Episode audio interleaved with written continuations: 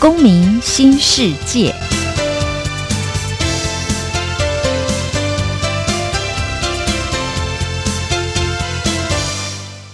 各位听众，大家好，欢迎你收听今天的世界大国民公民新世界。好，我是节目的主持人世博。那呃，我们这个新节目《世界大国民公民新世界》这个主轴呢，是希望我们可以透过讨论、对话以及分享，来营造一个公共意识哦，让我们从几千年来的臣民，以及十九世纪、二十世纪强调的国民，啊，进一步可以成为具备反省以及思索的公民。好，那今天我们这一集要讨论的是教育哦。好，那首先想问各位听众一个小小的问题，就是呢，你对于你从小到大所上的国文课有什么印象呢？好，大家可以用一点点时间想一下。好，那也许你会想到的是，呃，每一篇作文哦，每一篇课文都会有的题解。好，那可能会跟你介绍作者的生平。啊，或者是你可能会有很多的要背的注释，好，还有其他。那大家都受过国民教育哦，那语文其实也是国民教育的一个很核心的课程。好，那随着时代的一个变化，其实我们的语文教育哦，也慢慢的日益的演进推新。好，那我们所知道的是，呃，台湾教育部审定的一百零八年课纲马上就要实施，好，也代表我们的语文教育要进入一个新的阶段哦。那未来这个新的课纲能不能让我们青年的世代拥有新的语文能力，好，甚至可以跟新的时代产业趋势来接轨呢？我们今天邀请来的是台大社会所的博士，也是目前在台师大兼任的助理教授，也是奇异果文创的创意总监。我们邀请到刘定刚来跟我们分享。定刚，嘿，大家好，我是刘定刚，很开心呃有机会来上。呃，世博的节目，对，那其实定刚我们认识蛮久了啊，嗯，嗯，那我也知道说，其实你在这个出版界，好，以及对于关于文学，以及甚至我们说的，呃，所谓的次文化，都有很多的了解以及认识。那我就很好奇啊，哦，你是一位社会学的博士哦，那同时你也是我们出版业的一个新创的工作者，那我可不可以？请你跟我们分享一下，就是说你是什么样的机缘之下，那开始注意到台湾的语文教育？呃，其实因为做出版，很自然而然就会很关注在语文教育的现场。那台湾的语文教育。呃，因为我们后来要做教科书，所以我们就花了很多时间去看全世界各国的教科书跟语文教育的形态。后来发现一个很恐怖的事实，就是说我们的呃以往的教科书几乎是全世界数一数二落后的状态，甚至比起呃也许中国大陆或者说香港、澳门都还得来得糟糕。那那个糟糕的点，可能最核心的在于说。呃，现在我们在核心使用的文学或是语言，它在呃国文课本里面是比较少的。好，那更多的东西可能会是在呃中文系的一个先备知识，可是不是所有的呃高中生之后都要念中文系，所以呃这样子对于一个基础的语文教育来讲，它其实是有点不足够的。对，那这件事当然对出版会有很大的影响。因为你可以想象，呃，经过国中、高中几年的国文课的摧残之后，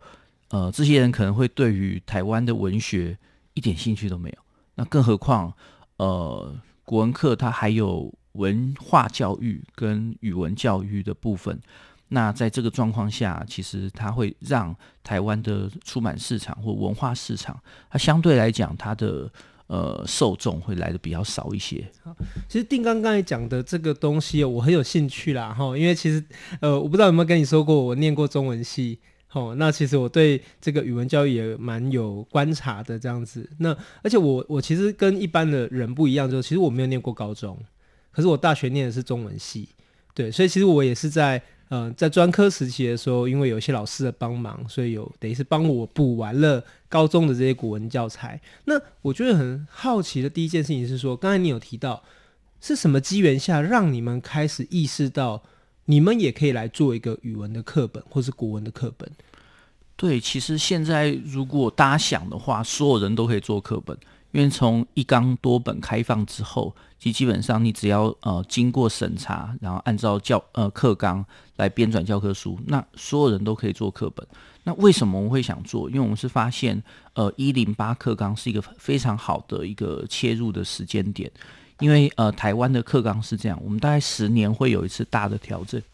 呃上一次的大的课纲是九九课纲。好，那最后课纲之后到一零八，其实刚好遇到十年调整一次的机会，而这样子的机会，我们觉得我们也发现，好像现在的教育政策，好像是对呃新世代的一个语文教育是一个切入的机会。那我们其实，在课纲公布之前，我们就已经开始着手了。那后来发现，我们想的方向跟课纲方向基本上是一样的，对。那就是一个很好的切入机会，这样对。那我也跟大家补充一下，就是说，刚才定刚有提到，就是说，你们可能看见的问题是来自于说，过去台湾在语文教育的课纲设计上面有一个倾向，那这个倾向就是说，我们把高中的国文课纲视为是中文系的一个预备的先备课程，是这样子的吗？对，可以这样讲，因为就是中文系会修到的这些专业课程，基本上在呃高中课本里面都有一些对应的一些状态。可是呃，那那核心还是就是说，现代公民到底需要什么？那或者是说，呃，课纲会影也会影响到大考。那以往的大考，它在追求的到底是什么？那新的呃新的大考，其实它在追求是完全不一样的东西。对，那。对，那定刚可不可以跟我们谈一下？就是说，我们会也许会发现，就是说，与过去我们语文教育强调几个面向哦。第一个就是说，我们可能还是会在意他的语文能力嘛，好，所以需要背注释啊，呃，国小可能需要背注音符号啊。那以及第二个层次还有文文学鉴赏，好，那以及第三个，当然不可否认会有文化认同这三个目标。那你？怎么来看？就是与过去这三个目标来相比呢？你看见一百零八年课纲有什么相同，有什么不一样？好，呃，高中其实它会有一个自己呃独特的阶段，那个独特阶段是可能国小、国中，它呃核心还是在形音义，然后以注释背诵为主。可到了高中，他可能呃，因为按照社会心理学，其实人在高中的那个阶段，他会用呃符号来处理自己的自我认同，然后所以呃这个时间点，他会对各种议题跟生命有关的议题，跟文学议题会特别的有兴趣。那在这个状况下，如果呃高中的国文教育还是停留在形音义的背诵上的话，那会非常非常的可惜。那呃，对很多人来讲，其实文言文像是一个第二语言，它不是我们的母语，不是我们生来就会的东西。所以，当我们呃在高中阶段把大部分的时间放在呃文言文的一个阅读理解上的时候，它其实会呃反而失掉这个阶段他在使用自己熟悉语言的时候的一个可能的一个机会。好，那呃现在我们看到的呃机会是在呃形音义这个部分。呃，因为老实说，还是考试引导教学，所以大考的方向会大幅度影响到教学跟呃学习的一个状态。而现在大考在形音译的部分，它大概每年就会只有一到两题。好，那剩下都是什么题目？其实剩下都是阅读理解的题目。那阅读理解的核心，呃，是课内的课文吗？也不是，因为百分之八十五是各家课本加起来的所有文章所没有出现过的文章。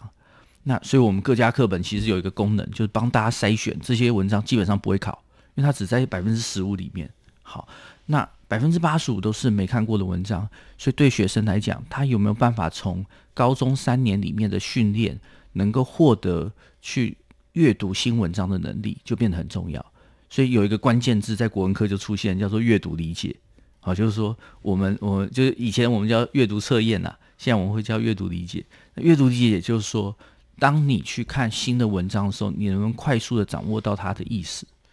好，那在这个状况下，呃，整个方向就不一样了，就变成说，倒也不见得是文化跟文学，而是在于，呃，在以阅读理解为主的时候，你可能要能够看得懂各式各样的文字，比如说一个科普的文章，一个新闻的报道，然后一个演说的一个台词。好，那这些都是一些新的。就是一些日常生活常遇到的文类，而这些在现在的大考因为常出现，所以就变成学生有机会阅读懂这样子的文字就变得很重要。所以定纲你刚才讲的这个东西非常的有趣哦，因为我相信大家都有这个经验，就是说，呃，我们在读书的时候常常遇到一个差别，就是说书是有分类的。好，我们念书的时候，家人都会告诉你说，有一种书要读，叫做教科书，哈，有一种书要少念一点，叫做课外书，哈，因为课外书会影响到你阅读教科书的时间，这样子。可是你刚才讲到一个有趣的现象，是说，你说以后课本里面的这些教材，它只占百分之十五，然后但是课外的理解阅读要占百分之八十五。所以你意思是说，以后课外书的重要性可能会比教科书甚至是不相上下，这样子是吗？对，课外书的重要性会大幅提高。可是呃，以往我们也很容易遇到一件事情，就是说学校老师就说：“那你平常要多阅读，然后我开给你一些书单，请你去读课外书，然后好自然就会增加阅读理解能力。”可是没有啊，阅读理解它其实是一个阶段性，它是有一个学习的阶梯。当你顺着这个学习阶梯上去的时候，你才比较容易读懂这些文章。意思就是说，呃，国文科三年的训练，它其实核心应该是增加大家的阅读理解能力，甚至是写作的能力。好，那所以课内的文章也还是重要，只那个重要不是在于背呃记得或背诵里面的资讯，而是在借由阅读这样子课内的文章，养成你去阅读其他的文章的能力。那我可不可以这样理解啦？哈，就是说过往的语文教育哈，如果我们用那个饮食来比喻好了，就是说我们可能把这个过去文化累积中的各式各样的菜肴，我们都把它呈现在学生的面前啊，都让他们可以浅尝一两口，然后来得知说，诶，我们过去到底有累积了什么样的丰富的文化资产？那现在的语文教育感觉起来就是说。我不是教你吃菜，而是我教你做菜。我教你，比如说这一道菜需要怎么去烹调，需要怎么去调理，然后让你慢慢懂得原来煮东西或者是烹饪的逻辑跟道理是这样子。那你以后甚至可以创造出自己喜欢的菜色，是这样的一个差别吗？对，我觉得呃，世博你讲的这个例子非常的好，就是说以往我们可能只是浅浅的尝各各样的菜，现在我们要去学习，就是这个菜是怎么产生的，所以我们自己做，我们办法也做得出来。那所以深入的去理解一篇文章，比起广泛的阅读各式各样的文章，要来得更有效。对，嗯。那如果从你这样来看，就是说，呃。所以未来的语文教育，它在教科书跟课外书当中的落差，它会扮演什么样的角色？嗯，应该这样说，就是呃，所以课本里面的文章，它会变成是一个入门砖，就是说你读完这些文章之后，你基本上可以被养成一种啊、呃，我们现在的关键字叫素养。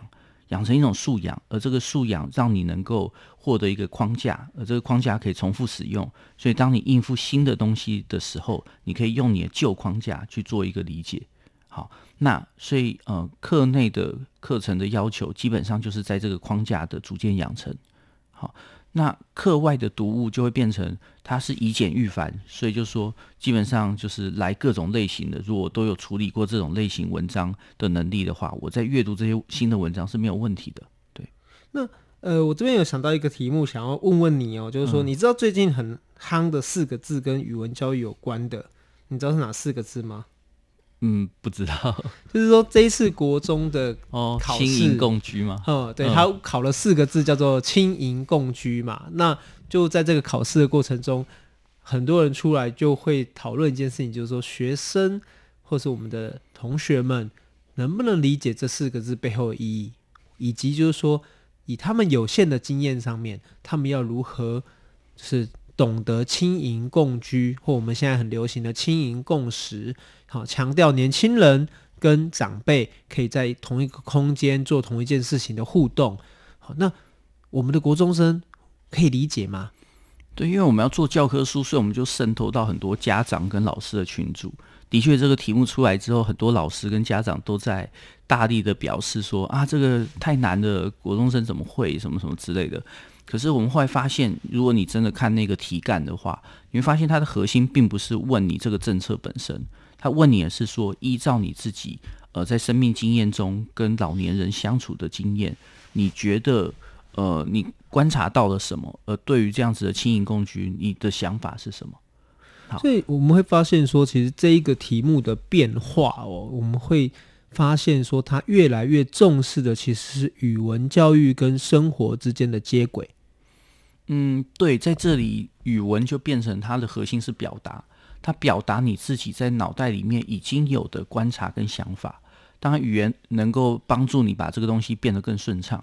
可是呃，那个核心还是在你有没有自己的想法跟观察。如果学生以往的训练就是文科，反正我就是背，然后不需要有自己的感受，那这样子的话，他出来面对这样的考试是会非常辛苦的。可如果他的国文科训练本来就是充满了讨论、发掘自己的想法、表达自己的感受，那他在处理这类似的问题的时候，他会非常容易上手。所以就是这就是所谓大考型学生跟段考型学生的差异，因为段考型的学生，他可能在校内他还是在考这些背诵啊、解释啊，这些就会拿到基本的分数，他呃背下来基本上他就没有太大问题。可他去面对大考，他就觉得要崩溃这样子，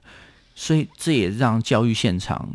有一个很大的冲击。所以，如果你有小朋友，然后现在正要去念国中或高中的话，可能要稍微的提醒他一下。虽然段考还是会这样考，可是他要往另外一个方向去准备，因为最终还是大考比较重要嘛。对，所以，所以，所以往另外一个方向准备，其实是蛮重要的一件事。那丁刚刚才讲到两个专有名词哦，因为我。这个距离这个学生时期有点遥远哈，所以就比较没有听过嘛哈。第一个是段考型学生然后跟大考型学生，那其实这两种名词的差别，其实也意识到我们对于语文评定标准目前是有产生两种落差嘛，就是说一种是比较强调要让你的语文教育跟生活产生连接，你要加强你的感受。那以及另外一种就是说比较传统的，他还是希望你哦有基本的背诵能力哈，那个注记能力，然后那个可以把课文的内容哈记起来为主，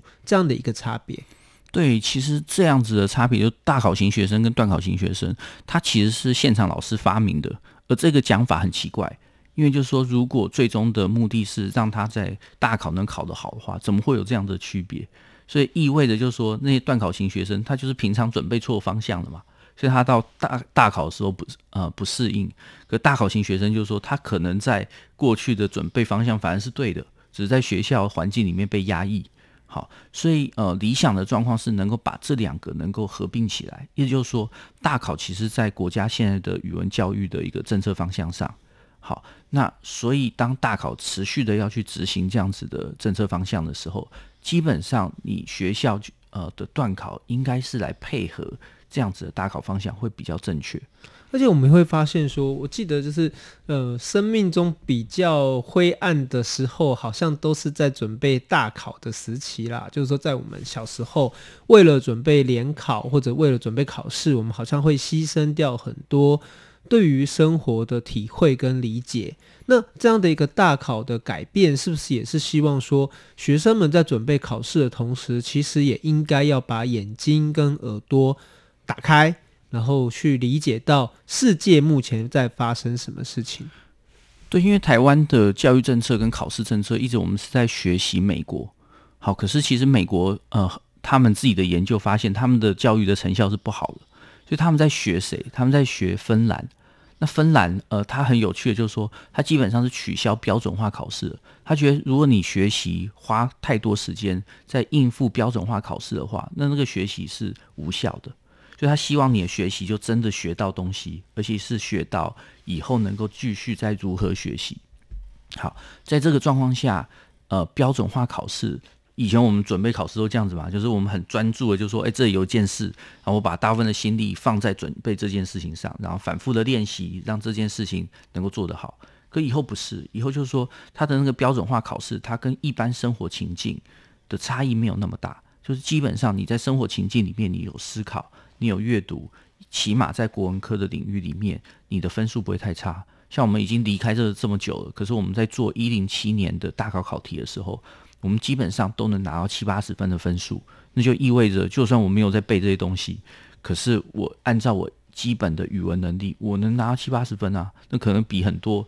呃念书念得很拼的学生还要来得高，这样子。对，所以我们也会想一件事情，就是说，其实。语文教育哈，或者像我们这种这个所谓的念中文系的人哦，常常在念书的过程中都被问一个问题，就是啊，你以后出来要做什么？好，或者说好像念文学的就是风花雪月，念文学的就是感情感受，哦，到底要如何跟这个世界，哈，乃至于就业以及产业来接轨哦？那我们会想问定纲，就是说你怎么去看未来这个语文教育的变化？它对于学生们在就业以及产业接轨上面，它会有产生什么样的连结跟关系吗？好，我们分两个部分，一个是国文科，一个是语文教育。国文科在未来的高中国中都会变得非常重要。为什么？因为除了国文科的考试之外，其他科的考试也这样，它充满了大量的阅读的题目，所以你都要看完很多很多文字，然后才能够回答。那很多学生的困难点在于他们看不懂题目。好，所以如果他的国文相对来讲比较好的话，他的阅读理解能力好的话，他在各科的分数都会提升。好，这是一个。那第二个就是呃语文教育，这其实跟呃课纲或者说国家现在想象未来人才人才有关。以往我们训练人才是二级产业人才，所以他要反复的训练，然后反复的练习，然后求得正确答案。现在我们不追求这个，我们追求的是三级产业的人才，也就是说他要有自主的判断，他有自己的品味能力，他有自己的思考能力，他有自己的推论能力。所以，呃，如果学生越往这个方向去的话，他基本上能够接轨上的是，呃，国家或者说整个世界慢慢的文化产业、内容产业，然后这些以自己表达跟思考为主的这样子的产业形态，他会比较能够接上。更何况，就是说，现在你学任何的知识，大概过五年之后，它可能就无效了。所以，你要呃产生的一个习惯是，你要反复的有自我学习的能力。那你才能跟上世界一直在变化的一个节奏，所以这个呃学习如何学习，这也是呃未来的一个人才或资讯时代最重要的东西。对，这边可以跟大家分享，就是说，我不知道大家有没有看过一部电影啊？虽然说他可能跟我的年纪其实也有点有一点距离，就是说，那个杨德昌导演有一部片叫做《那个牯岭街少年杀人事件》嘛。那如果你有看过那部电影的时候，你会发现联考是一件很重要的事情。联考几乎决定了我们上一个世代的人生，而且就是在一天，甚至乃至于一节考试，好，然后甚至小事的这个考差，是因为那一天那个蝉一直在叫，所以就影响了他一辈子这样子。那我们从刚刚定纲说的这个内容，然后跟我刚才讲的那个电影的比照，其实我们会发现未来在。教育现场乃至于教育本身，他可能在意的是学习如何学习的能力。也就是说，你可能重点不再放在你背了多少东西，你记得多少东西，而是你知不知道到哪里把这些知识找出来，好，才变成关键的重点哦。所以，呃，定刚刚才提到的一件事情是说，语文教育对于未来的学生乃至于未来的我们。比较关键的是向世界开放，然后同时也让世界可以跟你产生连结。好，这好像也跟我的想象啦，就是说刚好遇到一个问题，就是说台湾乃至于世界的 AI 产业越来越发达，人的价值跟人的存在一直受到挑战。那这个语文教育其实也是重新让人的存在找到意义跟功能，是吗？对，因为就是以往我们的呃知识学习最重要的就是记得资讯本身，记得知识本身。可现在我们要去查一个资讯，要去知道一个知识，我们最快就是拿出手机啊，Google。好，那这个一秒钟可以完成的事情，那所以重点不在于我知不知道这个资讯，而是我知道这个资讯之后，我可以如何使用。那如何使用，就是我如何理解它。然后我如何去诠释它？那接下来我才可以去使用它。所以这里面完全都是语言能力在这边的运作就会变得非常重要。那刚刚呃师伯讲非常好，就是说以往的联考它就是一天定生死，可今天虽然还有大考，可是大考它其实是一个阶段。那个阶段就是说你有这个之后，可能你再还要推甄啊，你再可能还要繁星或是各种入学方式。在多元入学方式底下，基本上呃，这是一个长期的过程，因为它最核心就是希望消你以前那种一试定终身，那两天就决定了一切的这样的状况，而是让它变成跟你平常的日常生活，然后你平常的学业表现，或者你自己如何培养你自己这件事情是高度相关的，对。我看到就是说，如果我们希望他增强他的感受能力哦，那我会注意到现在的教材它有个特色，就是说它开始以主题作为编排课本的一个重点，也就是说它不再是以时间哦从最久的、最古老的一路排下来，而是说它可能选择了人生当中的几个面向，好，比如说呃离别，比如说开心，好，比如说友谊。不同的主题来决定不同文章的组合。那你们怎么来看这样的组合方式，能够让同学们获得什么样的不同的感受，以及说这样有没有可能为我们的语文教育带来什么样的新的想象？好，以往的教科书其实在编排上它是没有逻辑的，它的逻辑就是老师教学方便。比如说一次段考大概有三课，那三课里面可能一课文言文重的，一课文言文轻的，一课现代文，现代文就跳过，你自己看。好，那在这个状况下，对老师来讲，这个教学会变得呃比较有节奏。可对学生来讲，他的学习是没有什么组织性的。可如果学习有一个阶梯，意思就是说，他要踏上这一阶，他才有办法踏上下一阶。那这样子的编排是非常糟糕的。所以以主题式的编排，它同时配合的也是对学生来讲，如果他要掌握语文能力，同时也在掌握议题的时候，那从他自己内部开始，一个同心圆的结构，由内而外逐渐扩展到社会，扩展到世界，然后这样子的一个学习的阶梯是比较顺畅的。对，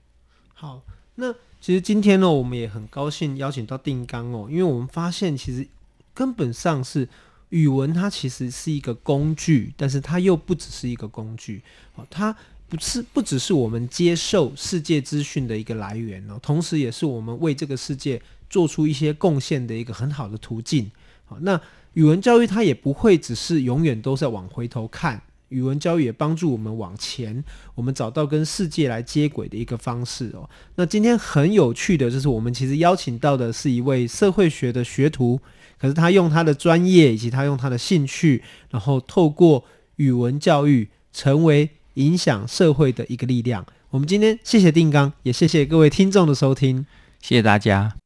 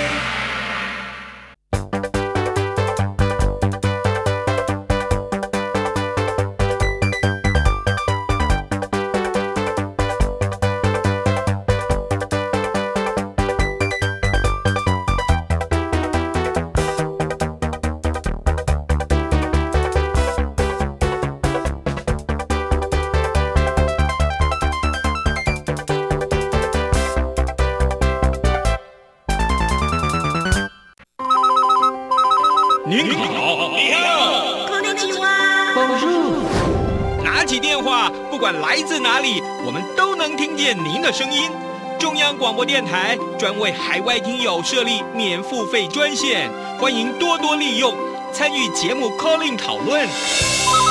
马来西亚、菲律宾、纽西兰、英国、法国听友请拨零零八零零五五一六五五一六。斯瓦迪卡，泰国、新加坡的朋友可拨零零一八零零五五一六五五一六，美国、加拿大相亲欢迎拨打零一一八零零五五一六五五一六。澳洲的朋友我们也没忽略，请拨零零一一八零零五五一六五五一六。最最最支持央广的大陆朋友，call in 也可以打免付费电话。华北听友请拨零一零一零八零零八八六零零六三。华中及华南听友请拨零一零一零八零零一八六零零六三。好了，说了这么多，就是要您别忘了 calling 常来电，而且呀、您来电我付费。阳光主持人在台北发音室等您哟。